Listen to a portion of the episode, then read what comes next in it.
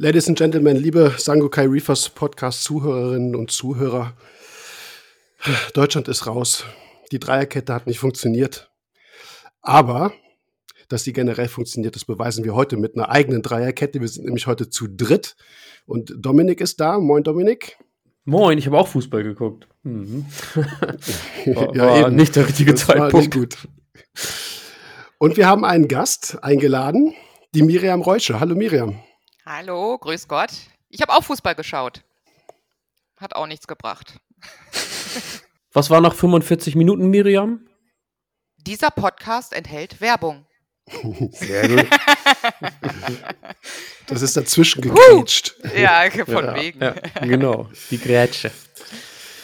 Ja, die Miriam ist äh, Moderatorin im Sangokai-Forum, unter anderem, es sind noch ein paar andere, aber da eigentlich sehr aktiv. Äh, viele von euch kennen sie auch äh, von Facebook, wo sie regelmäßig eigentlich auch Bilder von ihrem Becken postet. Also vielen Dank, Miriam, dass du hier uns unterstützt in dieser Dreierkette.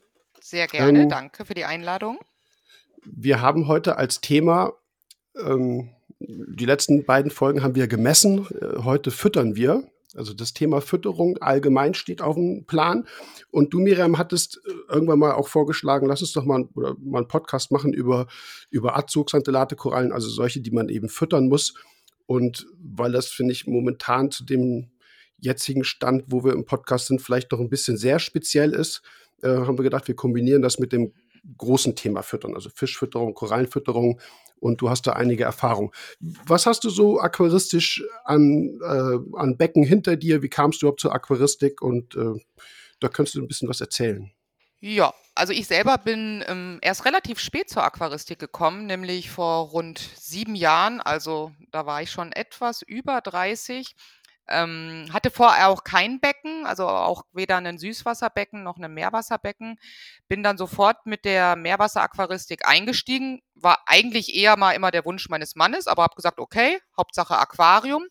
Dann fangen wir gleich das an und ähm, bin dann so typisch gestartet. Also erstmal mit einem Nano, was auch sehr gut gelaufen ist. Ähm, ganz einfache Technik, einfache LED rüber, keinen Abschäumer, bisschen Lebendgestein, wie man das halt so macht. Ja, dann war klar, die Vergrößerung steht an, ich glaube nach drei Monaten oder so. Hab dann einen 400, ja, relativ zügig, einen 400 Liter Becken gehabt, Mischbecken, auch äh, diese typische Startphase, die man dann so hat mit LPS, mit ein paar Weichkorallen, ähm, ein paar einfachen SPS und ja, habe dann aber schon immer irgendwie beim Händler gemerkt, so diese Azotantelaten, das ist eigentlich, ähm, fand ich schon immer toll. Ich weiß es nicht. Sie sind besonders äh, farbenfroh und ähm, auch die ganze Futteraufnahme über die Polypen, ich fand es schon immer toll. Hab mir dann, ja, mehr oder weniger wie man es halt so macht, die ein oder andere gekauft, Tubastreas angefangen, hinter Menellas, ähm, Guyaya, wie heißt das? Guaya Gorgia? Gorgia. Ja, genau, die sind genau. Und ähm, hat auch sehr gut geklappt, muss ich ganz klar sagen. Ja, und jetzt mittlerweile bin ich bei einem 600 Liter Becken aufgrund meines Umzuges angekommen und da hauptsächlich Akroporen und auch ein paar Azos. Das ist eigentlich so. Denkt man vielleicht immer, es passt gar nicht so zusammen, aber ähm, der Schein trügt da, würde ich jetzt sagen, meiner Meinung nach. Ich finde die, ähm, die, die, Frage, die sich jetzt so aufdrängt, also wir, wir kommen gleich tatsächlich auf das Thema Fütterung, gehen das auch ein bisschen systematischer an. Aber die Frage ist natürlich, weil du eben sagtest, Azos und so hat gut geklappt, dann ist natürlich die Frage jetzt so spontan, hast du jetzt noch welche? Und wenn nein, warum? Ja, ich habe jetzt noch welche. Ich habe jetzt, also ich habe immer welche behalten, muss ich sagen. Ähm, hatte zwischenzeitlich mal weniger, ähm, weil ich einfach gesagt habe, okay, nach drei Jahren tägliche Fütterung ähm, hatte ich es dann irgendwann auch einfach mal leid die dementsprechend ähm, zu versorgen. Habe aber immer welche gehabt, habe immer Tubastreas gehabt, die gelbe Farbmorphe und die orangene, habe die aktuell auch noch habe zusätzlich noch ähm, die schwarze Farbmorphe bei den Tubastreas und habe auch eine Menella drin. SP, ja. also die rote mit den gelben Polypen. Ja, Artbestimmung ist bei Gorgonien extrem ja, komplex. Genau. Aber wir kommen daher, wir, wir schließen das Fütterungsthema tatsächlich nachher damit auch ab. Also da sprechen wir ganz konkret über Korallenfütterung ähm, und gehen dann halt natürlich auch so ein bisschen auf die, auf die generellen Probleme ein. zum, äh, zum Thema Futter. Dominik, als wir äh, das Skript so ein bisschen über die Gliederung erstellt haben, hattest du schon einige Einträge gemacht, die wir jetzt so mal äh, zusammengefasst haben unter dem Überbegriff Futterroutine. Ich denke, das ist auch erstmal praktisch ganz, äh, ganz gut damit anzufangen. Zum Beispiel, welche Mengen, Mengen füttern wir überhaupt? Das ist natürlich irgendwo abhängig vom Fischbesatz. Gibt es da eine Faustformel? ja, das ist schön. Die Frage wollte ich eigentlich andersrum stellen, aber es macht überhaupt nichts. Ähm, ich genau. sie so äh, gestellt, wie du sie hingeschrieben hast. Äh, ja, genau. Ich habe da Faustformel in Anführungsstrichen geschrieben. Finde ich gut. Ähm, genau, es gibt ja, oder es gibt, die Faustformel ist ja, ist ja so ein Thema in der Community grundsätzlich. Also, wie viel fütter ich? Es gibt ja der, der eine sagt dann, also, und äh, bei, bei was fütter ich, geht es dann ja quasi schon weiter. Mache ich eine Prise rein, mache ich einen Würfel rein, also Frostfutter, Trockenfutter, Pellets, Flocke, was auch immer. Genau, mit Faustformel meine ich eigentlich eh so ein bisschen das, was ähm, es gibt ja, der eine oder andere sagt halt, bevor es auf den Boden ankommt. Der nächste sagt, alles das, was in einer Minute weg ist oder in, nach einer Minute sollte nichts mehr überbleiben. Da würde ich ganz gerne so hier ein bisschen drauf eingehen und ähm, da wir ja zu dritt sind, kann ich die Frage ja einfach brav weiterstellen an Miriam. Wie machst denn du das? äh, ja, nach Gefühl. Also ähm, ich habe mich tatsächlich immer ein bisschen, ich muss sagen, ich bin ein absoluter Futterfanatiker. Also ich futter wirklich relativ gut und relativ häufig. Und ja, bei mir landet auch Futter am Boden. Das lieben meine Mandarinfische und auch andere Fische. Und ich schaue eigentlich immer auch so ein bisschen, ja, wie schauen die Fische aus, wie agil sind mhm. die, ähm, wie ist die Nährstoffbelastung. Wenn was wieder nach oben steigt, denke ich mir, okay, vielleicht könnte es ja ein bisschen weniger werden und habe natürlich mittlerweile, sagen wir es mal so, auf meinen Fischbesatz ähm, ja so meine Würfelanzahl. Ich futter nur Frostfutter. Ich bin ein Frostfutter-Anhänger und habe die natürlich gut. Ja, habe die natürlich mittlerweile so ein bisschen drin und muss aber sagen, bei mir haben die Fische schon zwei Minuten was zu tun pro Fütterung. Und ich stelle auch mal gern die Strömung ab, dass ich sage, okay, die ganzen langsamen Schwimmer ähm, kommen dann auch zum Zug, machst du dann hinterher wieder an, dann wird wieder alles ein bisschen durch die Gegend gewirbelt, dann wird der Rest noch eingesammelt. Aber zwei, drei Minuten muss ich sagen, ja, werden meine Fische, können die schon ganz gut fressen und das dann drei bis fünf Mal am Tag. Bei mir. Ja, cool. Ja, also bei mir ist es, ne ja, Jörg? Nee, ich, ich habe mir gerade so ein bisschen überlegt, wie man das, äh, wie soll ich sagen, man, das ist ja eine Entwicklung. Also gerade wenn man Becken startet, mhm. äh, fängst du natürlich in der Regel ja nicht mit 20, gleich 20 Fischen an und weißt überhaupt nicht, was du an Futterbedarf hast, sondern du hast erstmal in einem neuen Becken möglicherweise kleine Fische, die eh nicht so viel fressen, die auch jetzt nicht so einen hohen Stoffwechsel haben. Das heißt eben halt nicht 20 Antias, sondern erstmal eine kleine Grundel mit Knallkrebs, irgendwie sowas. Das heißt, man entwickelt ja über die Zeit Vielleicht ein Gefühl dafür. Oder so, ne? ja. ja, was auch immer. Ne? Also ich glaube, äh, man wird ja selten damit konfrontiert, dass man ähm, da müsste man schon ein Becken irgendwie übernehmen, dass man so davor steht und sagt, so was mache ich denn jetzt? Ne? Also man, ich finde schon, dass man ja auch eine gewisse Zeit hat, das anzupassen, das zu erlernen und selbst wenn das Becken immer mal mal, mal vergrößert, dann kennt man den Fischbesatz und weiß so ungefähr, welche Futtermengen es da braucht. Ne? Das ja, besonders ist ja auch am Anfang immer schön bei so einem geringeren Fischbesatz, man kriegt halt dann auch sehr schnell mit, wenn es dann doch mal ein bisschen viel war. Weil man gibt halt, hat halt weniger Fische, also es kann jetzt nicht passieren, dass man jetzt diese, wie du sagst, diese 30, 40 Fische hat und gibt dann zu viel, sondern dann hat man mal drei, vier, fünf, und selbst wenn man dann ein bisschen zu viel gibt, sagen wir es jetzt mal so, ähm, trotzdem runtergerechnet auf den Fischbesatz, den man da hat, da passiert ja nicht viel dann hat der Abschäumer oder der Papierfilter halt mal kurz ein bisschen was mehr zu tun. Aber es ist ja nicht, dass man sagt, okay, jetzt hat man das Becken damit Futter, Futter überkompensiert. Finde ich, also ist ja eigentlich ein schöner Ansatz zum, zum letzten Podcast, wo wir gesagt haben, wir messen. Ich finde das, also tatsächlich begegnet mir das schon hier und da, dass man, also gerade bei Einsteigern, dass die schon ganz gerne mal ein bisschen mehr füttern und dann Richtig. teilweise die Nährstoffe nicht mehr so im Blick haben und dann auf einmal merken, uh, das war jetzt wohl die letzten Wochen ein bisschen viel. Und dann kommen die halt mit Werten um die Ecke, wo man sagt, ah, was hast du denn gemacht irgendwie, ne? Und dann komme ich mal so ein bisschen zurück auf die Cleaning Crew. Ne? Ich habe ich hab hier vielleicht ähm, einen Algenblendy drin und ein paar Einsiedlerkrebse und, und so eine äh, Putzergarnele ist da auch drin. Und was fütterst du? Ja, jeden Tag so ein Würfel. Spülst du ihn durch? Ja, nö. Also, genau, ich glaube, das ist am Anfang muss man sich da erstmal so ein bisschen eingrooven und dann eben auf die restlichen Faktoren, die mit dem Futter so ein bisschen einhergehen, achten. Also eben, ne, was macht der Abschäumer, funktioniert noch alles ähm, und äh, was machen die Nährstoffe eben, ne? Und wenn man dann eine Routine drin hat, dann bin ich, also Miriam, dann bin ich eben voll bei dir, so, ne, dass man guckt, wie passt das Ganze mit meinem Fischbesatz? Komme ich damit klar? Und man entwickelt so ein, so ein Händchen dafür, ne, was man eben macht. Und ich habe ja vorhin gesagt, ich finde das total cool, dass du Frostfutter-Fan bist, äh, weil ich bin tatsächlich eher so der ja, Trockenfutter-Fan. Bei mir gibt es Frostfutter immer mal als Schmankerl so. Also, aber grundsätzlich bin ich so ein, ja, ich mache das über einen Futterautomat tatsächlich. Ist das Sehr jetzt gerne. aus Bequemlichkeit, wenn ich das jetzt mal so nachfrage? Also Nee, eher so praktische der- Gründe oder? Ja, wegen der Statik. Also ich bin halt echt ein Freund davon, die Werte irgendwie so in den Stein zu meißeln. Und Ah, okay. ähm, bei mir sind Fische, es klingt immer doof, so ein bisschen Beiwerk dafür, dass ich halt Korallen habe, um eben den Nährstoffkreislauf so in Gang zu halten und ohne da irgendwie, äh, ich sag mal, künstlich gegenzuwirken. Äh, natürlich finde ich Fische auch schön, keine Frage. Aber es, ich weiß halt immer genau, welche Futtermenge geht rein, wie dick sind die Fische und ähm, ja, Eintrag, Austrag ist quasi nahezu identisch. Und das kriege ich mit der, ich sag mal, ne, wenn ich wenn ich jetzt per Hand füttern würde, klar, bei Frostfutter weiß man ja auch immer nicht genau, wie viel ist drin. Ja, da bin ich so ein bisschen irgendwie so ein Zahlenfan. Ein bisschen bescheuert vielleicht auch, aber ja. Und die Fische machen es super, also fressen es halt auch gern. Von daher klappt das. Es heißt aber nicht, dass es bei mir kein Frostfutter gibt, ne? Also ich glaube, dass die, also wir, wir besprechen nachher noch Trockenfutter versus äh, Frostfutter, möglicherweise auch gefriergetrocknetes Futter und auch Lebendfutter. Äh, das wird nachher noch ausführlich Thema werden.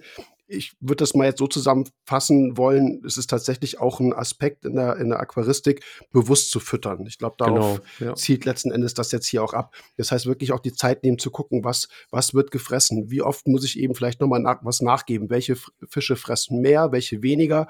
Gibt es welche, die kein Futter bekommen, weil sie möglicherweise territorial irgendwo verdrängt werden?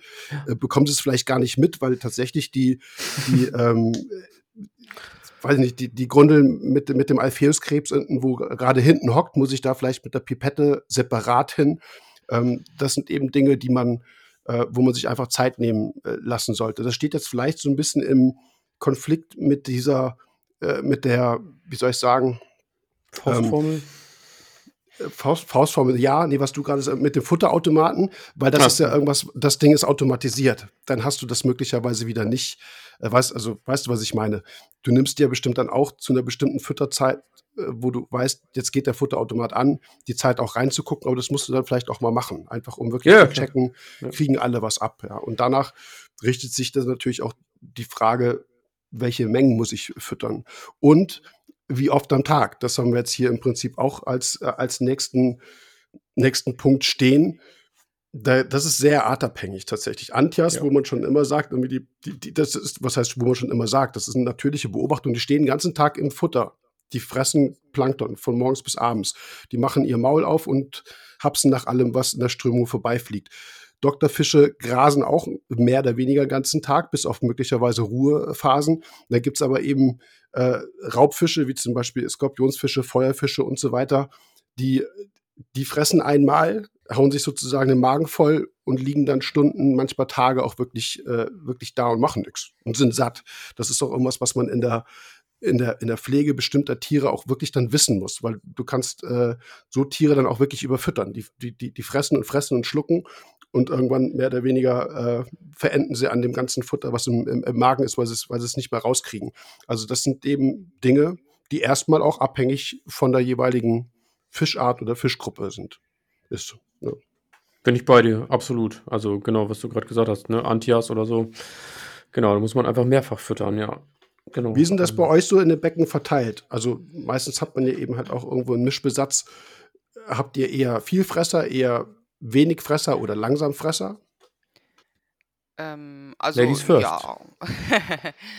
ähm, ja, ich habe also ich habe schon Vielfresser, also ein paar Antias, wie gesagt. Ich habe Mandarinfische, ich habe ähm, ein paar Blaustreifenseesahne, also durchaus auch Langsamfresser, ein paar ähm, Met Morellas. Das geht wieder einigermaßen. Aber ich achte wirklich auch, ähm, wie du schon gesagt hast, am Anfang darauf, gerade bei diesem Langsamfresser, dass ich dann auch mal die Pumpe ausmache, dass wirklich auch was zu Boden sinken kann und so weiter, dass wirklich die auch zum Zuge kommen. Da bin ich, ich weiß nicht, da bin ich ein bisschen gluckenhaft oder irgendwas. Da schaue ich immer, hat jeder sein, sein Fitzelchen abgekriegt oder ist genug da. Und ja, daher würde ich sagen, bei mir eigentlich, was ich nicht habe, sind diese Vielfresser auf einmal. Das habe ich jetzt gar nicht bei mir im Becken. Und deshalb fütter ich halt meinem Fischbesatz angemessen öfters am Tag. Ja, mache ich auch so. Also ich fütter öfter, ja, was ich gesagt habe, abwechslungsreich. Ich habe zum Beispiel von Vitalis diese, diese Marine Grazer, die gibt es dann alle paar Tage mal. Das sind so, ich sage immer Frohligringe und das auch so. Da kommen die Vielfresser fressen und dann irgendwann bleibt ein groß, größeres Stück über und manchmal holt sich die Putzergarnele was, da bleibt dann wieder was für über, da geht der Algenblendy dann bei. Genau, bei mir ist es so ein bisschen bunt gemischt. Ich glaube, meinen Besatz haben wir schon mal im Podcast irgendwo aufgezählt. Zwei Doktoren sind drin. Ähm, genau, ein Haufen Lippfische sind drin, äh, ein Algenblendy ist drin, Leierfisch, der aber sowieso den ganzen Tag irgendwie unterwegs ist und, und pickt. Ähm, genau, also auch so ein bisschen bunt gemischt von allen was dabei. Ne? Das geht ja so in die, in, in, die Sache, du hast eben auch schon gesagt, abwechslungsreich füttern, aber auch füttern und gleichzeitig beschäftigen. Das ist halt auch ein ganz wichtiger Punkt.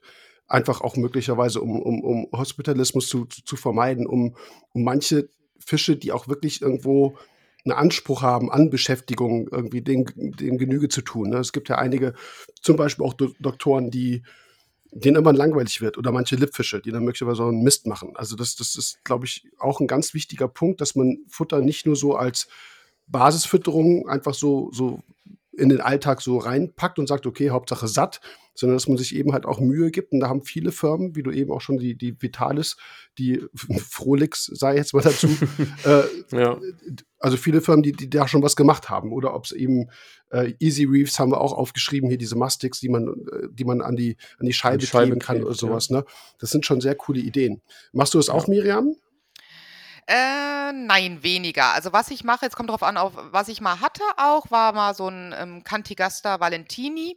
Den habe ich, da habe ich das schon, damit ich gesagt habe, okay, damit der mir nicht meine, an meine Akroporen, sagen wir es mal so, sich auslässt oder da seine Beschäftigung sucht, der hat da mal Muscheln und sowas von mir bekommen. Also das mal habe ich dann schon gemacht. Bei meinem jetzigen Fischgesatz muss ich ganz ehrlich sagen, klar, ich gehe da auch mal mit der Pipette her und mache mal was äh, in diverse Ritzen, damit dann auch ähm, die Mandarinfische da ein bisschen rumpicken können. Das machen sie ganz gerne.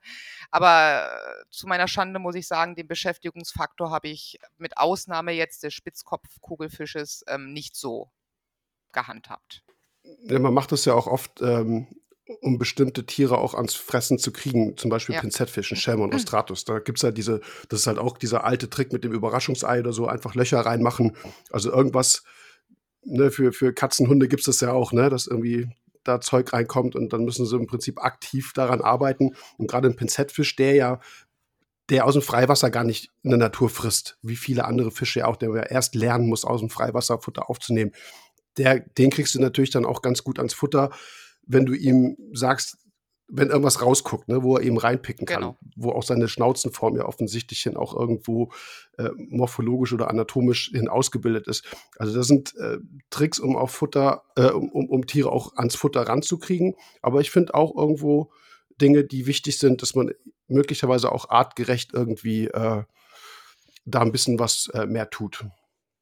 Ja, genau, da gibt es ja auch noch so einige 3D-Druckteile. Also unter anderem könnte man ja, dann gibt es so Nori-Algenklemmen, die kann man dann auch an die Scheibe setzen. Also die gibt es ja einmal als Klemme, dass einfach nur die Alge da drin hängt und dann, wenn man da verfressene Doktoren hat, sind die ratzfatz weg. Und da gibt es aber dann auch noch so kleine, naja, ich sag mal so eine Art Schablone, die klemmt man zusammen und dann können die da ein bisschen länger dran rumpicken. Das finde ich auch total cool. Genau, und das, was du gerade gesagt hast mit dem Überraschungsei, da gibt es ja auch mittlerweile Druckteile, wo man dann ähm, Flockenfutter oder anderes reintun kann, wo dann einfach, ja, das ist quasi ähm, die gekaufte Self-Made-Variante von dem Überraschungsei. Aber da gibt es viele Alternativen. Was ich ganz cool finde, das habe ich ja gerade gesagt, von den Vitalis äh, Marine Grazer, da ich nehme mir mal eine Angelschnur und mache am, am Ende von der Angelschnur mache ich quasi ähm, ein kleines T-Stück ran, das heißt ein kleines Stückchen Luftschlauch.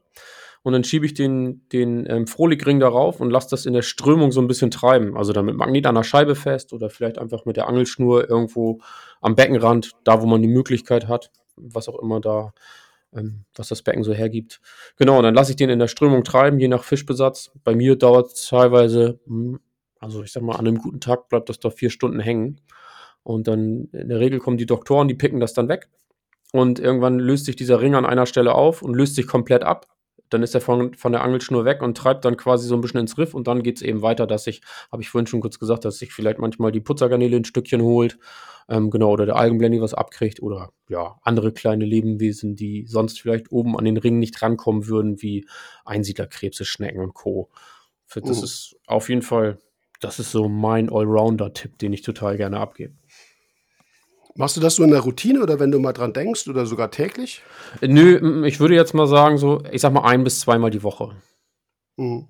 So, ja, so, so ein bisschen als, als, als Highlight, damit eben. Ja, genau. Ja, damit es ne? eben abwechslungsreich ist und dass es nicht wieder zu einer Routine wird, genau. Richtig, genau. Also die Routine ist quasi dann bei mir der Futterautomat und alles andere ist die Abwechslung. Dann gibt es halt mal, Frocken, mal Frostfutter, mal gibt es halt die, die Grazer, genau. Ja. Mhm. Ich habe ähm, hier, hier, noch gelesen, das hast du auch reingeschrieben, dicke Fische. Da hatten wir schon in einer Podcast-Folge mal drüber gesprochen. Gesagt, also ja. gerade so, so Taucherfahrung. Ich habe ähm, ja. jetzt in der, in der Vorbereitung eben halt auch äh, gerade bei, äh, bei der genaueren Betrachtung von Zusammen Nährstoffwerten und Zusammensetzung von Trockenfutter, Frostfutter und so weiter so ein bisschen rumgeguckt. Und es gibt nach wie vor echt viele, ähm, also auch Herstellerfirmen oder auch, auch Fachberichte, die, ähm, die es immer noch äh, so, so sagen, ja, gönnt den Fischen auch mal eine, eine Futterpause, lasst die mal einen Tag fasten, weil in der Natur äh, kämpfen sie sozusagen auch jeden Tag darum, Futter zu finden. Ja. Ähm, das mag vielleicht in Süßwasserbiotopen so sein. Da fehlen mir die Erfahrungen tatsächlich, weil ich nie nach Kolumbien oder noch nie nach Thailand oder Vietnam mich in den Busch geschlagen habe und mich mit Maske und Schnorchel irgendwo in so einen Sumpf reingepackt habe. Also das sind Dinge, selbst da würde ich das hinterfragen, ob es so stimmt. Im Meer, nach meinen Beobachtungen, ist Futter ohne Ende. Die, die, die fressen zwar den ganzen Tag, ja, aber es ist auch Futter da. Es sind Biofilme da für alle Grazer. Äh, ich ich sehe da keine dünne Fische. Also ich finde, das ist irgendwas, was in die Meerwasseraquaristik definitiv nicht reingehört. Man kann, wenn man eine hohe Nährstoffbelastung hat, man hat vielleicht einen hohen Fischbesatz, äh, natürlich im, im, ersten Gedanken so an der Futtermenge spielen, aber ich finde dann ist eher eigentlich so die Frage, ist eigentlich meine Filterleistung ausreichend groß dimensioniert? Ist überhaupt das Becken groß genug? Also Fische bewusst äh, auf Diät zu setzen, sage ich mal, finde ich ein bisschen schwierig. Habt ihr das so, dass ihr, dass ihr Fische im Becken habt, von denen ihr äh, seht, dass ihr sie nie wirklich dick bekommt? Oder wiederum auch, dass sie wirklich schon fast zu dick sind? Ähm, nö.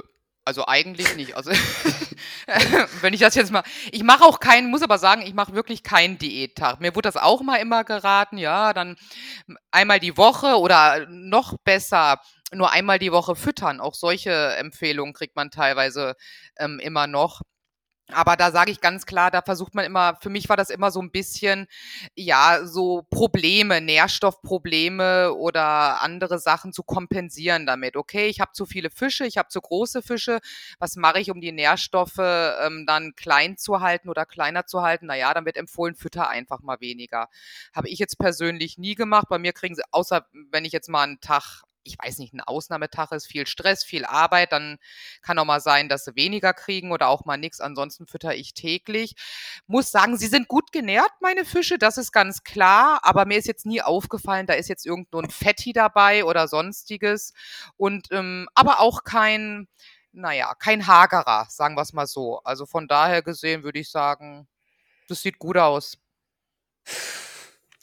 Mein Ansatz dahinter war tatsächlich auch so die Definition der dicken Fische. Wir haben das im Podcast, glaube ich, schon mal besprochen, wo du gesagt hast, wenn man mal tauchen geht und sich die Dinger, also die Brocken anguckt, die einem da so entgegenschwimmen, dann ist das ja eine ganz, eine ganz andere Geschichte. Hier, ich glaube, im Aquarium neigt man eher dazu zu sagen, dass der ganz schön dick ist und in der Natur ist das eher normal, so weil die halt nonstop fressen. Ja, genau ja nonstop fressen, aber auch wirklich genug haben. Und was genau. man dann auch nicht vergessen darf, ich glaube gerade, dass das passiert den Süßwasserleuten ganz schnell. Das Meer ist ein äh, energetisch sehr anspruchsvolles Habitat. Also wir haben oft Strömungen, wo die Fische den ganzen Tag, 24 Stunden, sofern sie keine Schlafplätze haben, sondern im Freiwasser unterwegs sind, Gegenströmung schwimmen müssen, wo, wo starke Sonneneinstrahlungen sind. Das heißt, sie sind möglicherweise auch was, was Strahlungsschutz angeht, besonders äh, gefordert irgendwo. Sie haben Reviere zu verteidigen. Es ist eine viel höhere Arten, also eine viel höhere äh, Diversität, viel mehr verschiedene Fische, die in Territorium eindringen, die vertrieben werden müssen. Und das ist irgendwas, wo auch äh, worauf wir auch achten müssen. Also es ist eben halt nicht der, der Neonfisch, der im Süßwasser eben halt so ein bisschen da vor sich hin dümpelt, sondern wir haben, äh, wie du jetzt, Dominik, oder Miriam auch, ihr habt drei oder vier MP40, die nicht auf schwacher Leistung laufen. Und das, das zerrt natürlich irgendwo, ah, das sind Sportler, so könnte man das sagen. Das heißt, ja, es ist im Meerwasserbereich echt wichtig, dass man, dass man gut und ausreichend viel füttert, ausreichend oft, dass man auch, wie wir es eben besprochen haben, Rücksicht nimmt, eben auf Vielfresser wie Antjas, die die immer kleine Mengen fressen, aber das den ganzen Tag. Und wie gesagt, das sind so äh, starke Diskrepanzen, die sich da manchmal in der Literatur darstellen, wo ich echt nur von abraten kann, die zu ignorieren. Also einen futterfreien freien Tag im Meer gibt es nicht. Also dafür ist, ja. ist das Riff voll mit Nahrung. Ich bin da, also ich kann das voll unterschreiben, das, was Miriam gesagt hat, gibt es bei mir auch nicht. Also A, durch den Futterautomaten, das habe ich beim letzten Mal gesagt, ne, dass man, man will jeden Monat eine ICP machen und im Endeffekt läuft es daraus hinaus, dass man es nur alle drei Monate macht. Also deswegen wahrscheinlich bei mir auch der Futterautomat, weil ich sonst vielleicht das Futter, Füttern vergessen würde auf irgendeine Art und Weise. Und das will ich halt nicht, weil ich denke, das ist, ich habe nicht das Recht dazu, zu bestimmen, wann die Fische fressen und wann nicht. Ne, das habe ich auch schon mal gesagt, ja. dass, dass man den Tieren irgendwie auch eine Verantwortung gegenüber hat. Also das, äh, finde ich, sollte sichergestellt sein. Und weil man Nährstoffprobleme hat, zu sagen, deswegen gehen die Fische jetzt auf Diät, ist, ist meiner Ansicht nach auch der falsche Weg. Genau, dann gibt es andere ja, Sachen. Ne? Richtig, dann gibt genau. es wirklich Sachen, dass man einen großen Wasserwechsel macht oder dass man ähm, genau die Filtermedien anpasst oder, oder, oder. Also das wäre so, genau das wäre auch mein Ansatz, da zu sagen, also nicht am falschen Ende sparen und vor allem nicht auf, auf Lasten von Lebewesen. Aber was du gerade gesagt hast, ob ich dicke Fische habe oder ob ich einen dabei habe, ja, ich habe einen dabei und auch schon seit Ewigkeiten. Äh, so ein, mein Algenblenny, der hat immer so eine dicke Plauze. Der sieht auch lustig aus. Aber das haben die öfter mal. Also, dass die so einen Blähbauch haben irgendwie. Oder einfach dicker wirken oder so. Ja, sieht lustig aus, der Kleine. Oh. Ja, wir, ich, wir kommen da auch gleich natürlich auch drauf zu sprechen, was natürlich ein hoher Futtereintrag für die Nährstoffbelastung, ähm, was es für einen Einfluss hat. Aber ich will es nur einmal noch der Vollständigkeit äh, hier reinbringen. Das hatten wir in einigen Podcast-Folgen, wo es auch um Depots und so geht. Wenn ich große Fische pflegen will, die mit einem entsprechend hohen Futterangebot, brauche ich auch ein entsprechend großes Becken.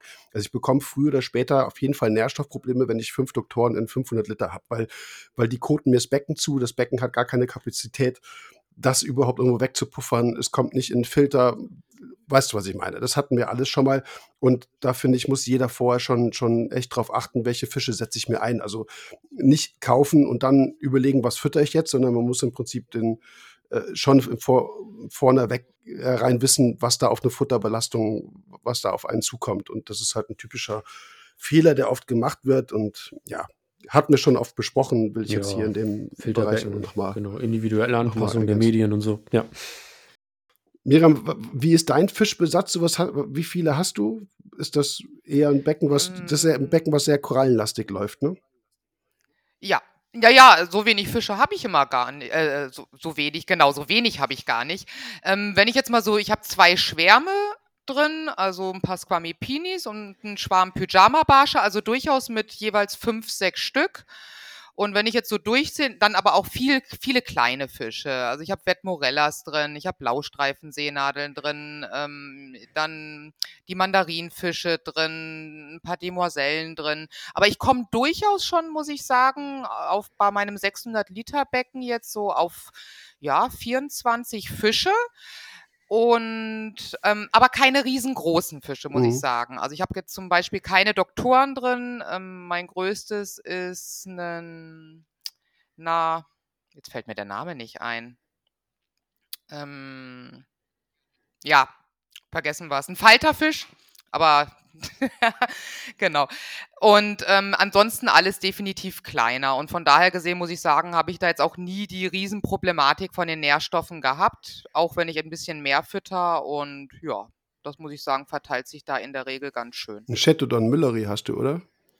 Nein, ein Parachaetodon ocellatus. So. Jetzt ist mir der Name ja. eingefangen. Ja. Genau.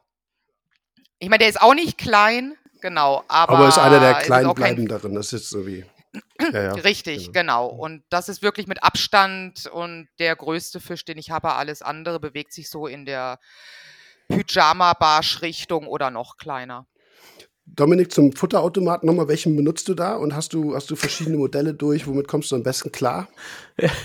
Tatsächlich, also äh, das, was wir beim letzten Mal gesagt haben, finden wir nicht so cool. Äh, der Testkoffer von JBL. Ich habe den Futterautomat von JBL. Äh, ja, habe auch ein bisschen was durch und der, der, der fördert mit so einer Schnecke. Das finde ich total cool. Der ist mega laut, aber ich finde es total cool, weil du hast oben ein ziemlich großes Reservoir. Also du kannst auch fast so eine ganze Dose davon. Ich weiß gar nicht, ich habe die tatsächlich hier stehen. Ich habe mich ein bisschen vorbereitet. Ich muss mal gucken. 140 Gramm. Ähm, die gehen da halt fast komplett rein. Das ist schon cool. Und oben ist ein Deckel drauf. Ähm, Feuchtigkeit kommt nicht rein durch die Schnecke und so. Funktioniert total gut. Ich, ich mag den. Man kann den einstellen, ich weiß gar nicht, fünf Einheiten am Tag. Und dann kannst du auch die Einheiten auch noch ziemlich gut auf, ich glaube, in sieben Teile unterteilen also, ne, ein Siebtel, zwei Siebtel, drei Siebtel und so. Mhm. Schon cool. Also, genau, den, ja, den nehme ich.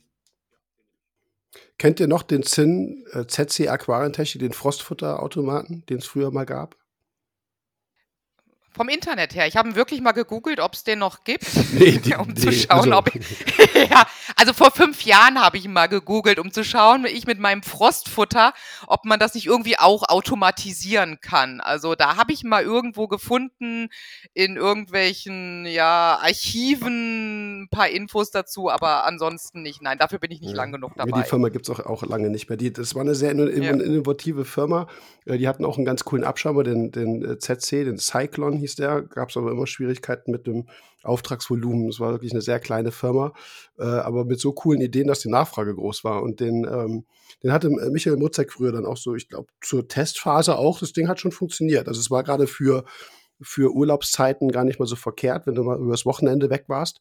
Das hat schon ganz gut funktioniert, aber ich weiß gar nicht, ob das äh, überhaupt auch auf dem internationalen Markt, ob die Amerikaner irgendwas in der Richtung haben. Ich glaube, irgendwas mal gelesen zu haben, aber wüsste ich jetzt auch nicht, dass es äh, in Deutschland irgendwas gibt, was, äh, was in die Richtung taugen würde. Also, wenn es was gibt, ich bin die Erste, die testet.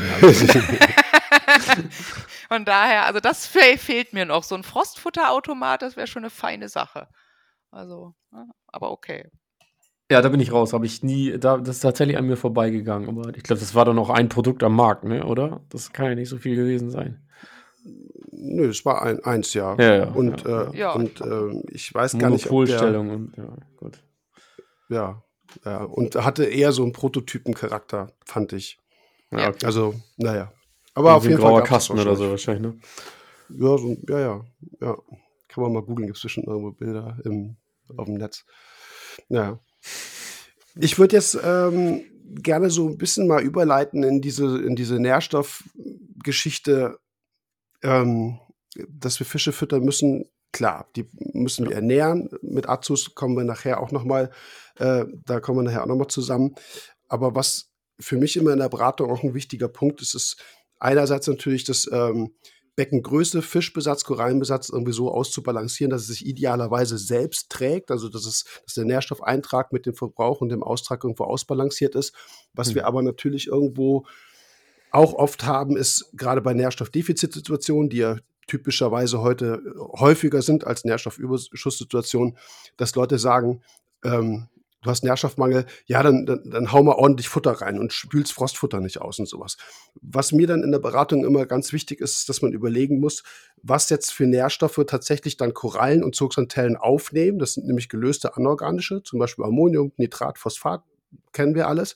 Und was wir mit, mit Futter tatsächlich zugeben. Das sind nämlich partikuläre Nährstoffe. Und da müssen wir verstehen, dass das abgesehen von einem Korallenpolypen, der möglicherweise Futter fressen kann, ja, wie gesagt, machen wir nachher noch ein bisschen, ähm, brauchst aber erstmal diese Umwandlung. Und die kann zeitlich eine ganze, ähm, eine ganze Spanne ähm, mit sich bringen, bis irgendwas passiert ist. Meistens wird es dann vor allem dann auch mikrobiell umgewandelt. Also erstmal werden wahrscheinlich irgendwelche Einsiedlerschnecken oder was auch immer, Borstenwürmer da rangehen, werden das zerkleinern. Aber bis tatsächlich nachher Nitrat, respektive Ammonium und Phosphat daraus wird, das kann eine Weile dauern. Und da bin ich ein großer Befürworter, dass man eben dann auch sofort verfügbare anorganische Nährstoffe dosiert und das Becken nicht mit einer viel zu hohen Fütterung belastet. Da geht es eben halt auch um Mullenbildung, Depotbildung Insofern, dass ich gar nicht garantieren kann, dass diese Futtermenge überhaupt verarbeitet wird. Vielleicht lagert die auch einfach nur ab. Das heißt, die Korallen haben immer noch kein Ammonium, haben immer noch kein, äh, kein Phosphat. Das Becken ist aber über Tage und Wochen möglicherweise mit Futter angereichert. Also ich kann davor warnen, dass man in Nährstoffmangelsituationen alles auf die Futtermenge setzt. Das, ähm, das würde ich nicht tun. Ich würde dann eben mit gelösten Organ äh, anorganischen Nährstoffen arbeiten, wie sie auch verschiedene Firmen eben anbieten um den Korallen gezielt und vor allem dann auch sofort zu, äh, zu helfen. Das ist ein wichtiger Punkt, dass man verstehen muss. Nährstoffe, die Korallen brauchen, sind erstmal nicht die partikulären Nährstoffe, die wir mit Futter ins Wasser geben. Also da, wie gesagt, brauchst diese, diesen Link, dass eben aus partikulären Nährstoffen erstmal die gelösten Nährstoffe werden. Ich finde, das ist auch viel kontrollierbarer, ne? Also, ich finde, das ist auch noch ein Richtig. Aspekt dabei. Das hat sich ja so festgebrannt, ja, fütter mal mehr. Ja, aber was passiert denn dann? Ich habe ja vorhin gesagt, ich bin so ein Zahlenfreund, ne, Futterautomat, jo, alles klar, check. Ähm, aber ich kann überhaupt nicht, ich kann ja mit einem Frostfutterwürfel oder auch mit Trockenfutter oder Flocke, was auch immer, kann ich überhaupt nicht sagen, was, was, was bewirke ich denn überhaupt damit? Also, ne, und jeder Hersteller, der irgendwas anbietet, schreibt ja drauf, mit der Dosierung von erhöhst du auf 100 Liter den und den Wert. So, viel besser, finde genau. ich. Und das, das ist der wichtige Punkt, weil du, du fütterst mehr, es passiert nichts. Du fütterst mehr, es passiert nichts. Mhm. Plötzlich macht es einen Schlag wie auch immer, mikrobielle Aktivität setzt ein und es ist eben halt genau dieser Zeitpunkt gekommen, wo das Becken eben in der Lage ist, partikuläre Nährstoffe umzusetzen und dann schießt dir dann Phosphat auf 0,3, 0,5 hoch. Also du, du, du arbeitest dann eben nicht gezielt und kontrolliert auf einen bestimmten, ich sage jetzt mal Sollwert, den du, den du für Korallen gerne hättest und zwar konstant hättest, sondern du hast, du schießt ins komplett andere System und musst dann wieder mit, mit einem Adsorber gegenarbeiten oder wie auch immer. Genau das ist die große Gefahr dabei. Also wenn, wenn in, in, auch gerade auf sozialen Medien oder in irgendwelchen Foren ganz viele Leute gleich raushauen, äh, mehr füttern, mehr füttern, das ist das ist halt auch wieder so einfach rausgehauen, ohne drüber nachzudenken. Und da kann ich wirklich ein bisschen nur vorwarnen, dass man da überlegt, wie da die Zusammenhänge sind.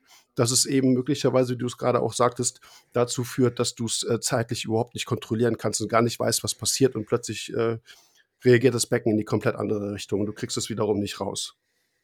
Ja, das ist natürlich Depotbildung generell, das hatte ich eben angesprochen, äh, auch in der Wiederholung, dass man eben natürlich mit großen Fischen immer das Problem hat, dass man mit einem Höhen, mit einem guten Strömungskonzept oder mit einer starken Rückförderleistung das nicht unbedingt ins Filterbecken bekommt, wo der Abschäumer sitzt, sondern dass sich das eben halt anreichert. Das ist natürlich ein, ein Fütterungsproblem, aber letzten Endes, wie ich es gerade schon sagte, läuft es darauf hinaus, dass man feststellen muss oder konstatieren muss, dass man einfach das Becken falsch geplant hat. Also zu große, zu viele Fische auf zu kleinem Raum möglicherweise. Und da anzusetzen mit einem größeren Becken wäre eigentlich die Lösung des Problems oder möglicherweise einfach Fischbesatz ausdünnen ne? und äh, tatsächlich Tiere abgeben. Das ist, fällt schwer, aber ist, ähm, es muss ja irgendwie ausbalanciert sein, es muss eben funktionieren.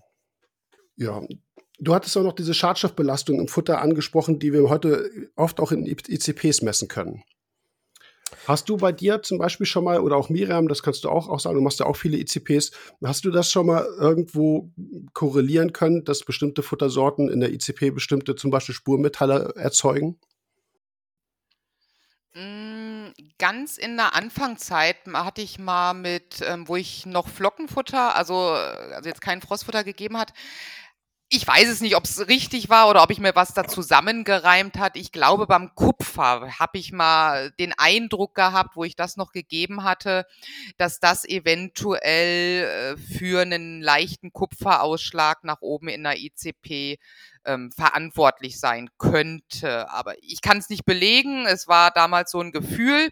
Ähm, habe seitdem aber ja das jetzt nie weiter großartig verfolgt und muss sagen, muss ich, ist, solange es passt von der ICP, mache ich mir da auch selten Gedanken drüber. Also wenn ich sage, okay, wenn es dann mal ausschlagen sollte, dann ja, dann überlege ich mal schon, hm, hast vielleicht da ein bisschen zu wenig ausgespült oder hast du da mal was vielleicht zu viel des Guten gehabt oder sonstiges. Klar, die typischen Kontrollen bei anderen Sachen natürlich auch, aber nö, solange da immer alles grün leuchtet oder solange es grün leuchtet oder im Rahmen ist.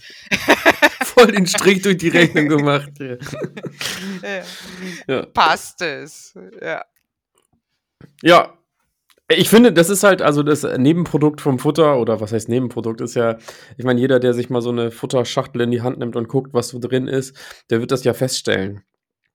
Also ich konnte das anhand des Futters nicht, nicht, hm, also wie soll man das jetzt genau sagen? Also ich konnte das nicht zurückverfolgen, aber ich habe schon gemerkt, ich habe ein bisschen länger gebraucht, bis ich das richtige Futter hatte, wo ich, wo ich, wo die Analysen nicht mehr so hm, Purzelbaum geschlagen haben, klingt jetzt vielleicht ein bisschen übertrieben.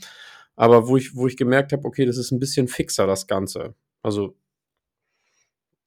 das darauf zurückzuführen ist vielleicht, ne, ist jetzt keine Studie oder so, ist ein bisschen, ist ein bisschen viel. Ähm, aber ich, vom Gefühl her würde ich sagen, ich bin jetzt vom Futtersetting gut, dass auch meine ICPs hm, eine saubere Linie durchziehen, so wie gesagt, mag gefühlt sein, aber ähm, ja, und in der Beratung, das haben wir ja gesagt, also Algen, Jod und so ist ja schon eine Geschichte, wo man, wo, wo sich vielleicht dann im Nachhinein wirklich was abbilden lässt. Aber ich glaube, die großen Ausschläge durch Futter hat man nicht, aber man kann durchaus hier und da mal sagen, dass, dass vielleicht durch zu viel Futtereintrag mal ein Ausschlag da ist. So. Ja, außer beim Phosphat. Ja, also okay. Das ist ganz klar. Also das, das ich, ja. Genau, genau. Also ja. das habe ich ja auch mal, habe ich vorhin ja auch schon gesagt. Es gibt diverse ähm, Hersteller, die sagen, oh, meins brauchst du nicht ausspülen, mhm. sagen wir es mal ja. so. Da kommt nicht viel Phosphat drin rein. Und ich habe gesagt, okay naja, probierst es mal, man will ja nicht die ganzen Vitamine rausspülen oder was weiß ich, was man dann gesagt kriegt. Und dann habe ich aber schon gemerkt, hu, hu, hu, hu, hu, ähm, fütterst nicht mehr, hast aber jetzt mal diesen einen Würfel, der besonders vitaminreich sein soll, nicht ausgespült. Ähm, da habe ich dann in der ICP schon dann hinter die Quittung für gekriegt, das ja. Aber jetzt nicht bei anderen ähm, wo ich sagen könnte, okay, ähm, das war für mich jetzt großartig reproduzierbar, außer wie gesagt damals mal meine Vermutung, mein spezielles Flockenfutter, das hätte einen Kupferausschlag zu verantworten gehabt, aber reine Vermutung. Also es gibt, es gibt einige, weil du eben auch sagtest, Dominik, äh, Studien. Äh, tatsächlich haben das ein paar Labore schon gemacht. Also ich glaube hier der äh, Oceamo hat das schon mal, ich glaube sogar publiziert, irgend, zumindest auf, auf der Webseite oder irgendwo im Forum, weiß ich nicht.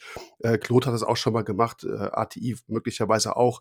Früher Peter Gilbers hat das, glaube ich, auch schon mal gemacht. Ja, also war, tatsächlich ja. geguckt, äh, irgendwie Frostfutter, Mysis, Artemia, was auch immer, Lobster Air, Bosmiden, keine Ahnung, irgendwie eine Weile eben halt eingeweicht und davon halt eine ICP gemacht. Was mir da immer so ein bisschen fehlt, ist tatsächlich das, was bei einer Studie, bei einer seriösen, ja, also ich will jetzt nicht ja. sagen, es ist unseriös ist, aber die Idee ist ja gut, aber da fehlt dann halt, wie oft habe ich das gemacht? Was ist das tatsächlich für ein, für ein äh, sind das jetzt Artemien aus China, sind das Artemien, die in Deutschland gezogen wurde? Da kommen wir nachher auch nochmal noch mal drauf, gerade bei Artemien. Also das wird dann halt sehr schnell pauschalisiert. Das liest du dann auch oft. Irgendwo geht dann mal Alu oder Zink oder von mir aus Kupfer hoch und dann, dann äh, wird eben halt auf diese, in Anführungsstrichen, Studie verwiesen, und ja. dann steht dann Mysis. Und andere kratzen sich am Kopf und sagen, ich fütter seit Jahr und Tag Mysis, ich habe keinen Kupfer. Oder ich habe keinen Zink oder kein Blei, äh, Bleisoßen oder kein, kein Zinn oder irgendwelche Sachen. Das sind typischerweise schon, gerade zum Beispiel äh, Kupfer oder Zinn, äh, Sachen, die, die im Futter drin sein können. Ja, aber da muss man schon präzisieren, was ist das jetzt genau für ein Frostfutter? Wo kommt das her? Was ist das vielleicht möglicherweise sogar nur für, für eine Charge? Also nicht jedes äh, also so einheitlich ist Futter da nicht. Du kannst nicht sagen, wenn du Kupfer hast, okay, das liegt an deinen Artemien. Oder also du wechsel auf eine andere Artemiensorte und du hast es möglicherweise nicht. Das ist ja. das, worauf ich hinaus möchte. Also du kannst nicht das Futter dafür so systematisch verteufeln. Das kannst du halt einfach nicht machen. Und da, wie gesagt, fehlt mir so ein bisschen der Hinweis eben in diesen experimentellen Messungen, dass, äh, dass das auch von Seiten des Experimentators auch so dargestellt wird. Also hier, wir haben das und das genommen äh, die und die Charge, was auch immer. Und das und das kam dabei raus bei so, so vielen Probenwiederholungen, dass es eben statistisch auch halbwegs funktioniert. Dann würde das von mir aus Sinn machen. Aber nur hinzuschreiben, du, ich habe Mysis getestet, da ist Zink drin, ähm, ist mir zu einfach. Da muss man auch ein bisschen aufpassen, wenn man in der, auch in der Beratung dahingehend zitiert und sagt, hier guck mal da. Also wie gesagt, dass der Hinweis da ist, ist in Ordnung. Aber man kann eben mit der würde ich schon sagen, mit der Umstellung vom Futter auf jeden Fall damit ein bisschen, bisschen spielen. Und Futter auswaschen, das sage ich auch noch, da können wir auch gleich drüber diskutieren, ist bei, bei Frostfutter für mich auch ein wichtiger Punkt. Also wie Miriam das gerade sagte mit Phosphat, generell, insbesondere bei Artemien. Artemien sind so Allesfresser, die schlucken sozusagen alles. Die kannst du, das ist ein Vorteil, weil du kannst sie ganz toll anreichern. Es ist aber auch ein Nachteil, weil in belasteten Gewässern ziehen sie halt auch alles rein. So, und deswegen ist das Auswaschen äh, von, von Auftauwasser echt extrem wichtig. Aber das Problem hast du, Dominik, dann nicht, wenn du äh, Trockenfutter fütterst. Ja, nee, man, wird, man neigt ja dazu zu pauschalisieren. Ich habe am Anfang gesagt, es gibt bei mir auch Frostfutter. Also das ist Ja, halt dann die gesagt, stimmt. Abwechslung. Ne? Genau, und das ist für mich, ähm, das, für mich ist es Gesetz. Das wird ausgespült. So, basta. also ich schmeiß da halt nichts rein, was nicht ausgespült ist, weil, genau, ich kenne ja die Belastung nicht. Ne? Das ist ja, da, und dieses Nebenprodukt, also da, da ist ja so viel Abfallstoff dran, das kippe ich mir da nicht rein. da bin ich zu Das pingelig stimmt, weil du, du hast, also diese Empfehlung kommt ja dann auch im gleichen Atemzug nicht nur, ja, du hast Nährstoffmangel, fütter mal viel mehr, sondern wasch das Frostfutter nicht aus. Okay, dann kriegst du auch viel mehr Phosphat rein, aber du bekommst eben halt auch andere Sachen rein, die du nicht im Becken drin haben willst, wie zum Beispiel auch, auch, auch Schwermetalle. Darauf, da- das musst du ja im Kopf haben, wenn du diese Empfehlung gibst. Ich empfehle dann grundsätzlich immer auswaschen. Also von mir aus füttert man ein bisschen mehr. Ja, kann man machen, aber eben kontrolliert und mit sauberem Material. Und wenn du mal siehst, wie Auftauwasser aussieht und was da drin rumschwimmt, auch an Zellfragmenten, die in deinem Becken tatsächlich Manchmal auch sind da halbe Bäume drin, Mensch. Ne? Bei Mysis zum Beispiel, ja. Ja, ist, ja, ja, Aber- du weißt, was ich meine. Also, Ich, ich mag, ich meine vor allem eher halt tatsächlich irgendwelche Zellreste oder, oder geschreddertes Material, was sich einfach nur irgendwo ablagert und Depots bildet. Das will Ja, ich einfach genau. nicht haben. Ja. ja. Wir haben irgendwo, haben wir das hier schon in dem Kapitel jetzt stehen? Oder unten, ich glaube als Tipp. Äh, Du hast zum Beispiel gesagt, aussieben, Frostfutter aussieben. Ich bin ein großer Freund vom Dekantieren. Ich erkläre gleich, was es ist. Du, du siebst aus, We, wen ihr? meinst du jetzt? oh, euch beide. Ja, ich Wie siebe. Artemia Frostfutter sieb. aus? Ja, Artemia sieb durchspülen. Ja. Ich auch.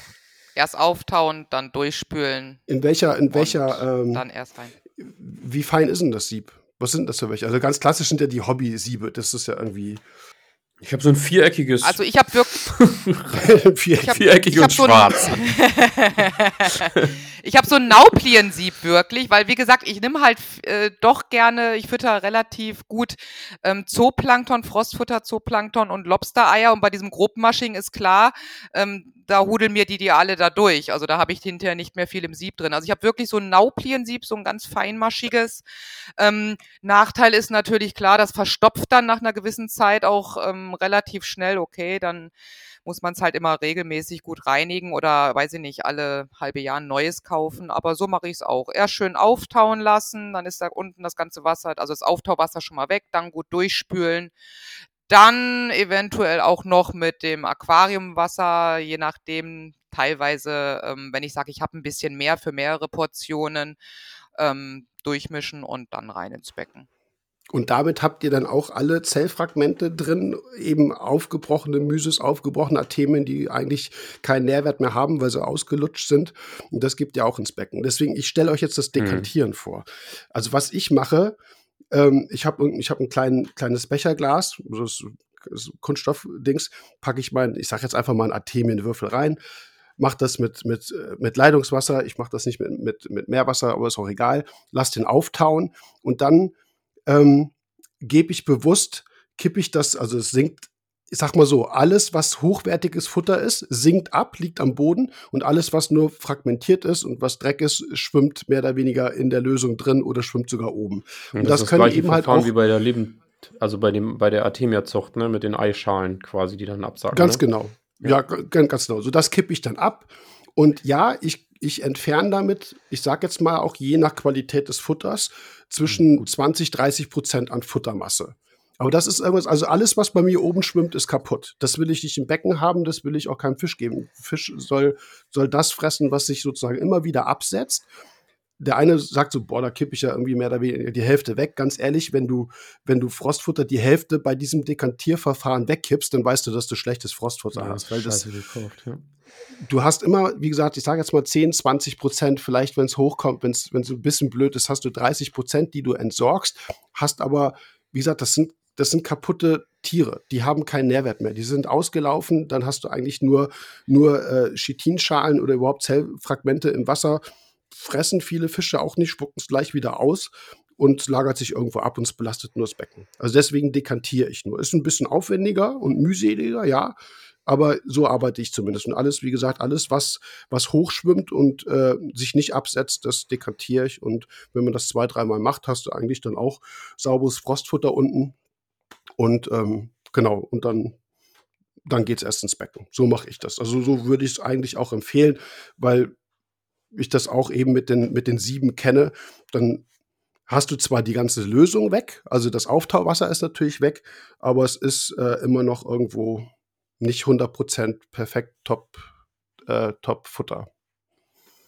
Ja, jetzt fühlen wir uns beide schlecht. Auf Danke. jeden Fall weiß man dann bei deiner Lösung auch, also sehr viel besser, wie, wie qualitativ hochwertig Ja, ist auch mein stimmt, Weil das ist ja auch immer was, viele ne? Fragen, viel, genau, viele fragen dann wirklich immer, ja, okay, welches Frostfutter nehmt ihr, welches kann man empfehlen? Ich selber kann das jetzt auch nicht ganz so gut beurteilen, habe dann natürlich im Laufe der Jahre meine Favoriten rausgesucht, aber mit der Methode, klar, habe ich halt wirklich einen Anhaltspunkt zu sagen, ähm, mal zu, so und so viel Prozent ist da Müll drin und beim anderen vielleicht weniger und kann da darüber auch dann gute Frostfutter vielleicht auch als Laie auch unterscheiden, ohne jetzt da die Rückseite mit Vitamin A, B, C, D, Alpha, Gamma und was weiß ich nicht auch alles durchzustöbern, was da so draufsteht. Nee, ähm, werde ich auch mal machen, demnächst. Ja, ich kann es empfehlen. Mal schauen, also, wie gut mein... wie gesagt, man, man kippt ein bisschen was weg, man, man, man erhöht dadurch natürlich indirekt den Preis von dem, was man verfüttert, weil man eben halt sozusagen, äh, äh, wie heißt das? Nicht beifangen, sondern ist auch egal, Abfall halt hat. Aber ich, äh, so mache ich das eigentlich seit Jahr und Tag und kann das eigentlich auch empfehlen. So, kommen wir mal auf die, äh, auf so die, die, die Großgruppen. Trockenfutter, Frostfutter. Ich habe noch hingeschrieben, gefriergetrocknetes Futter. Ich sage jetzt mal zum Beispiel Cyclop Is oder Cyclop Eze, wie viele sagen. so würde ich das äh, sagen. du, das sagst? Zyklop Eze. Cyclop Eze. Und, ähm, Zyklop Eze, und auch, genau. auch Lebendfutter. Ja. Und da sind wir eigentlich ganz cool aufgestellt, weil wir alle drei ähm, das alles so ein bisschen anders machen. Wir fangen mal mit dem Trockenfutter an. Also es sind natürlich irgendwo klare Vorteile, genauso wie klare Nachteile. Jede, jede Futtergruppe, die wir jetzt durchsprechen, hat beide Seiten, das ist klar. Dominik, du als vor allem, ich sag bewusst vor allem, es gibt ja auch Frostfutter Trockenverfütterer. Was sind so für dich die Vorteile und wo denkst du, ist, ist, äh, ist der Vorteil gegenüber anderen Futtersorten? Nochmal jetzt im Detail. Also du meinst jetzt genau die Futtersorte, die ich verfütter oder jetzt äh, Nee, das, ich die jetzt Futterart? allgemein Trockenfutter. Da können wir gleich natürlich auch auseinanderklabüstern. Ist es das Flockenfutter, sind es Pellets, äh, ist es Staubfutter nachher für Korallen, kommen wir auch noch drauf. Nur so, so generell, warum hast du dich für, für Trockenfutter entschieden? Ich könnte es nicht mal in drei Sätzen sagen, weil ich nur einen habe. Weil es halt, also meiner, wie gesagt, nee, das stimmt gar nicht. Zwei Aspekte habe ich, die, die total dafür sprechen. Das eine ist, bei mir gehen alle Fische ran und es ist super kontrollierbar. Also das sind so, wären so meine zwei Pros für Trockenfutter. Die absolut nachvollziehbar sind. Genau. Jetzt und das dritte ist natürlich Ja, automatisierbar. Ne? Hey, ich habe drei. stimmt. Auf Big Five Ja. komme ich nicht, aber bei drei bin ich dabei. Ja. Miriam, wo sind für dich die Nachteile, dass du vor allem auf Frostfutter gehst? Ähm, ja, eigentlich. die, Nachteile beim Trockenfutter meinst du jetzt? Ja, das überwiegt ja bei dir offensichtlich. Genau, genau. Ja, ähm, ich habe nämlich genau die umgekehrte Erfahrung gemacht, aber vielleicht habe ich auch nur das falsche äh, Trockenfutter genommen. Ich hatte wirklich ähm, massive Probleme bei neuen Fischen, die ans Trockenfutter zu kriegen, muss ich ganz klar sagen. Und es ist auch so ein bisschen, ja, ich weiß nicht, so ein bisschen äh, betüdelungsmäßig, ich weiß nicht. Das ist so eine Flocke oder so ein Pellet da, ich weiß nicht. Ich kippe irgendwie immer lieber was so emotional rein, was wenigstens ein bisschen nach natürlicher Nahrung aussieht. Ähm, das ist wie, als wenn ich selber ein Steak esse oder so, so eine Astronautennahrung irgendwie. Mag vielleicht dasselben Inhaltsstoffe sein. Ich esse trotzdem lieber das Steak. Ähm, das war dann auch noch so ein bisschen. Aber es war wirklich ganz klar so, dass ich gesagt okay, vielleicht lag es auch am Trockenfutter, was ich gewählt habe. Kann natürlich sein, dass ich wirklich da mehr Probleme mit hatte, die Fische, wirklich alle Fische da dran zu kriegen. Ganz klar. Das, deshalb habe ich mich definitiv und aus dem anderen äh, ja, emotionalen Grund dagegen entschieden. Bei, ich finde äh, beide Seiten sehr nachvollziehbar. Das ist zwar bei dir, Miriam, vor allem ein mentales Problem, sage ich mal.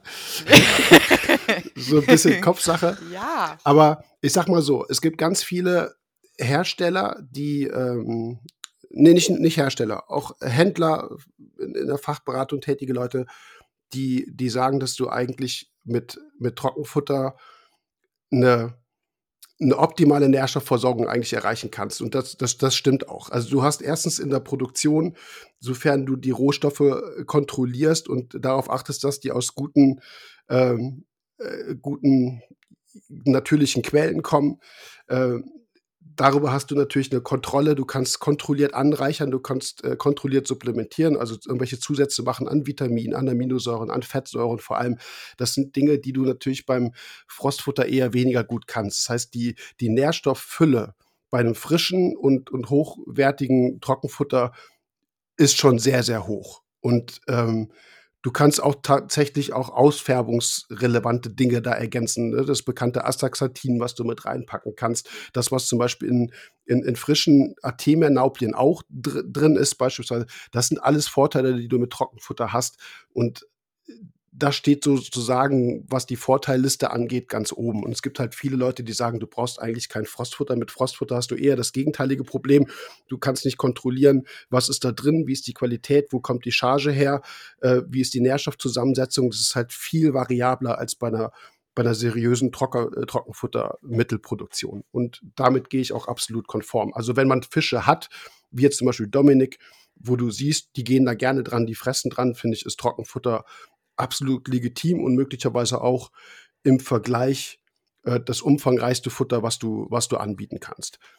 Die, die Nachteile sind natürlich klar, irgendwie so ein, ein Pinzettfisch beispielsweise, der eben bezorgt, also in der Natur Röhrenwürmer frisst, vielleicht auch irgendwie ein paar Korallen angeht, was du ja im Aquarium mit A kannst auch mal machen, der guckt natürlich völlig blöd auf so ein Pellet und denkt so, was ist das?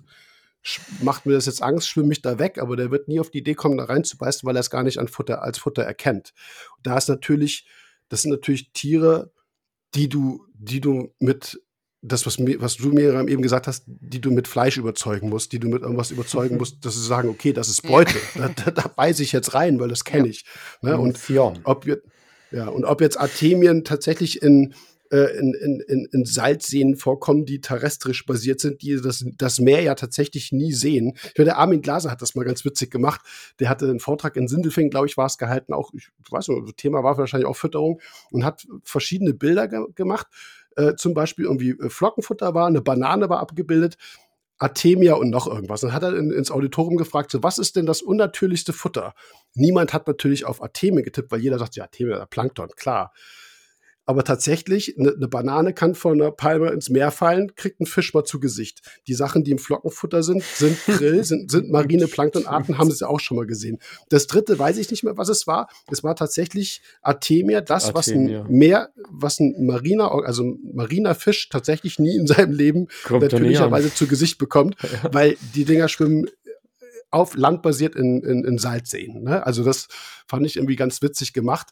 Aber klar, es ist natürlich Plankton und ähm, natürlich wird das ein Fisch nicht raffen. Dem ist es auch völlig egal, wo es herkommt. Ob das jetzt Mysis ist oder Artemia ist oder Krill ist, wie auch immer. Der wird es als Futter erkennen, klar. Und gerade Pinzettfische, die auf Artemien sehr schnell und positiv reagieren, das ist natürlich ein Riesenvorteil, den du dann eben äh, gegenüber Trockenfutter hast. Oder wo, wir sind ja beim Trockenfutter, wo man sagen muss, das sind halt klare, klare Defizite irgendwo. Wenn wir jetzt über Pellets und Flocken mal sprechen. Was ist da euer Favorite? Pellets. Pellets. Yes. War, ihr wart minimal, minimal daneben, so zeitlich. Könnt ihr es nochmal machen, bitte?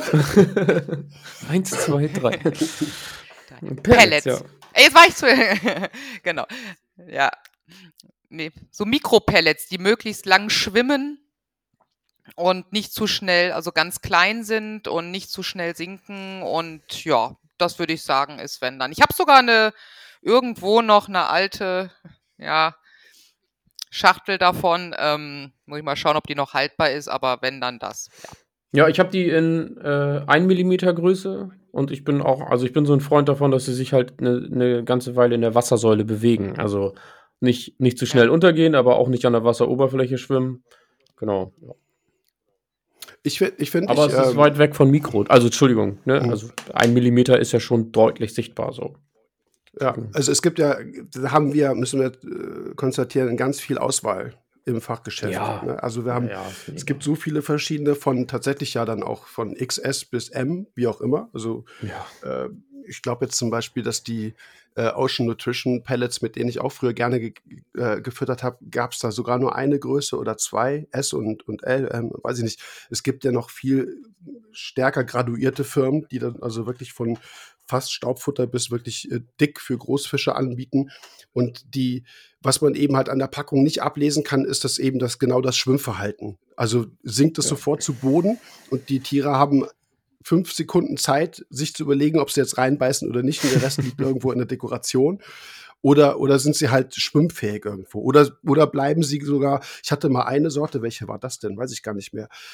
Die, die sank grundsätzlich nicht ab. Die musstest du erstmal Ja, einweichen lassen. Ich habe die dann, äh, das war früher noch beim Woodtech im Handel, dann auch, damit es irgendwie schneller geht, in eine große Spritze gemacht und habe im Prinzip die Luft raus, also ne, kleines Vakuum, kurzes Vakuum erzeugt, also angesaugt, so ähnlich wie man das mit Cyclop Eze machen kann, damit es absinkt. ja, Cyclop Eze, dass du das, äh, dass du die Luft rausziehst.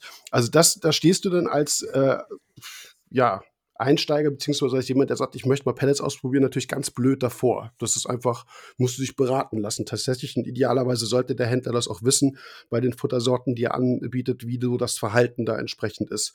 Und äh, ich finde auch Pellets, die sofort runtersinken, sind vielleicht gut für bodenfressende Tiere, die darauf angewiesen sind, dass da was da unten kommt, aber damit wirst du im Freiwasser keinen Fisch eigentlich erwischen. Das ist immer so ein bisschen, bisschen schwierig. Was ist denn das konkret? Podcast ist ja Werbung. Was, was nehmt ihr denn? Also ich kann es jetzt gar nicht sagen, weil wie gesagt, der liegt schon seit, äh, ja, diese Packung, die ich da habe, liegt schon seit Ewigkeiten darum. Also müsste ich jetzt runtergehen und das dauert. weiß ich jetzt gar Ich, ich kann das gleich sagen, Das aber was ich dazu nicht. sagen möchte, Ja. und das, das ist auch so eine Einladung an die Hersteller, vielleicht hören das ja ein paar, ähm, äh, gerade was Futtersorten angeht, da habe ich mir immer gewünscht, immer, weil ich habe hier auch wirklich viel, so wie du das gesagt hast, Miriam, ich habe viel ausprobiert und musste mir immer verdammte Scheiße noch mal eine ganze Packung kaufen. So, ich hätte echt Bock drauf und da lobe ich mir zum Beispiel, ja, na klar, ist auch so ein wirtschaftlicher Aspekt, da macht man Geld mit. Hier, von Tropic Marine für, für Nanobecken, da, so, da gibt's so eine Prise Salz irgendwie zu kaufen. Ich hätte kein Problem damit, irgendwie 1,20 Euro 20 für so ein Tütchen auszugeben oder als Werbegeschenk irgendwie eine Probe, wo wirklich nur so eine Prise drin ist, wirklich wie in so einem Salztütchen, das würde ich großartig finden. Ähm, ja, hat mich immer genervt. Weißt du, ich musste mir immer eine, ich habe dann die kleinste Packung rausgesucht und die hatte ja teilweise schon 50 Gramm. Ja, musste, musste mit klarkommen mit den Bums dann. Hast du den Kram zu Hause und also findest es vielleicht nicht gut, ne? Ja. Ähm, Ja. Viel mehr hat meine Packung da unten auch nicht. Nee, nee, also. genau. Ja, und dann Ja. du brauchst ja, Ja. trotzdem ewig, bis du die leer hast, so. Weißt du? Also, ne, und Ja. dann probierst du fünf, sechs äh, Futtersorten durch, hast da, keine Ahnung, 100 Euro ausgegeben, um zu festzustellen, dass es alles doch nicht das ist, was du willst. Ähm, ja. Im Endeffekt bin ich gelandet, also tatsächlich über die Jahre ähm, bei Vitalis. Habe ich, glaube ich, schon gesagt, diese Marine Grazer sind die Ringe, das sind diese Frohlich-Ringe. Die heißen Mini, aber ich glaube, ich habe die noch nie in einer anderen Größe gefunden. Ähm, und ähm, bei den Pellets sind die ähm, Platinum Marine Pellets. Eben in Größe 1 mm, so heißt es. Ist ähm, von Vitalis, aber ich glaube, Hersteller da drüber ist dann DD. Ja, genau, das ist so Okay, das, okay, was ich okay. verwende, ja. Also das mit den Probepackungen ist natürlich irgendwo, da gebe ich, gebe ich dir ist, recht. Es gibt viele äh, Firmen, gerade dann, die vielleicht auch im Süßwassermarkt eher ihre, ihre Größe das, glaub ausspielen. Ist schon, ne? JBL zum Beispiel, weiß ich, die haben öfter mal solche Probepackungen gehabt. Das ist natürlich immer so herstellungsmäßig äh, schwierig, ne? Also da übersteigt ja jede, jede Verpackung den Inhalt mehr oder weniger und dann hast du da, äh, ja, ich, ich weiß, was du meinst, aber ich glaube, jede Firma hat da immer so ein bisschen das Problem, dass, dass man das eben als Pröbchen zwar berechnen kann, möglicherweise, was aber immer diesen Pröbchencharakter hat. Das heißt, der Kunde will es umsonst haben. Dafür hast du eine ziemlich aufwendige äh, Abfüllung und naja, schon ein bisschen, bisschen schwierig. Ich finde es einfach äh, schon eine gute Möglichkeit, wenn du beim Händler vor Ort bist. Äh, das schließt natürlich jetzt den Onlinehandel komplett aus und äh, rechtfertigt, äh, rechtfertigt natürlich absolut die Existenz jeden Händlers, der dann ähm, vor Ort zeigen kann, sagen, hier, das, das Futter. Und das ist das gleiche wie mit den Wassertests. Da finde ich halt auch, wenn du dann hast du halt eine offene Packung da und kannst es demonstrieren. Wenn jemand fragt, kannst du die Packung mal aufmachen und dann sagt der Händler so, nee, musst du kaufen, dann finde ich das immer so, wenn ich so, das sage ich jetzt nicht, aber das klingt so opfermäßig. Weißt du? Man macht doch diese blöde kleine Dose auf, selber ja, kannst ja. es verfüttern. Du hast hier eine große Fischanlage, das Ding hast du in einer Woche weg, weggefüttert. Der Kunde ist glücklich und sieht einmal, kann sehen, wie ist, wie ist die Körnung. Was hast du ja manchmal auch? Du machst eine, eine, eine Dose Ocean, Ocean Nutrition Flakes auf, dann hast du ja wirklich richtig große Flocken. Was ich cool finde, weil du diese selber in der Größe ja klein machen kannst. Du hast halt erstmal, du hast natürlich mhm. auch immer so Krümelkram drin, aber manche Dinger machst du auf und hast nur Krümel, dass die Fische auch gucken, so, so willst du mich verarschen? Das, das, das, das nee. Original im Tag für. ja, irgendwie so. Also da finde ich es auch wie gesagt, der, der Händler für da, der Händler kann seine absoluten Vorteile gegenüber dem Onlinehandel da ausspielen und kann einem Einsteiger oder jemandem, der sich für ein neues Futter interessiert, definitiv mal zeigen, ähm, wie ist das von der, von, der, von der Struktur, wie ist das Sinkverhalten und so weiter. Das finde ich halt sehr cool, wenn man da als Händler ein bisschen, ähm, ja, ein bisschen galant ist, ist und man ja. sagt so kein, ja, ne, und sagt hier, mach mal so ein Päckchen auf, dann kannst du dir das angucken. Weil das, das stimmt, dann hast du ein Futter, was, womit du nicht arbeiten kannst und dann schmeißt du es weg. Das kannst du ja auch.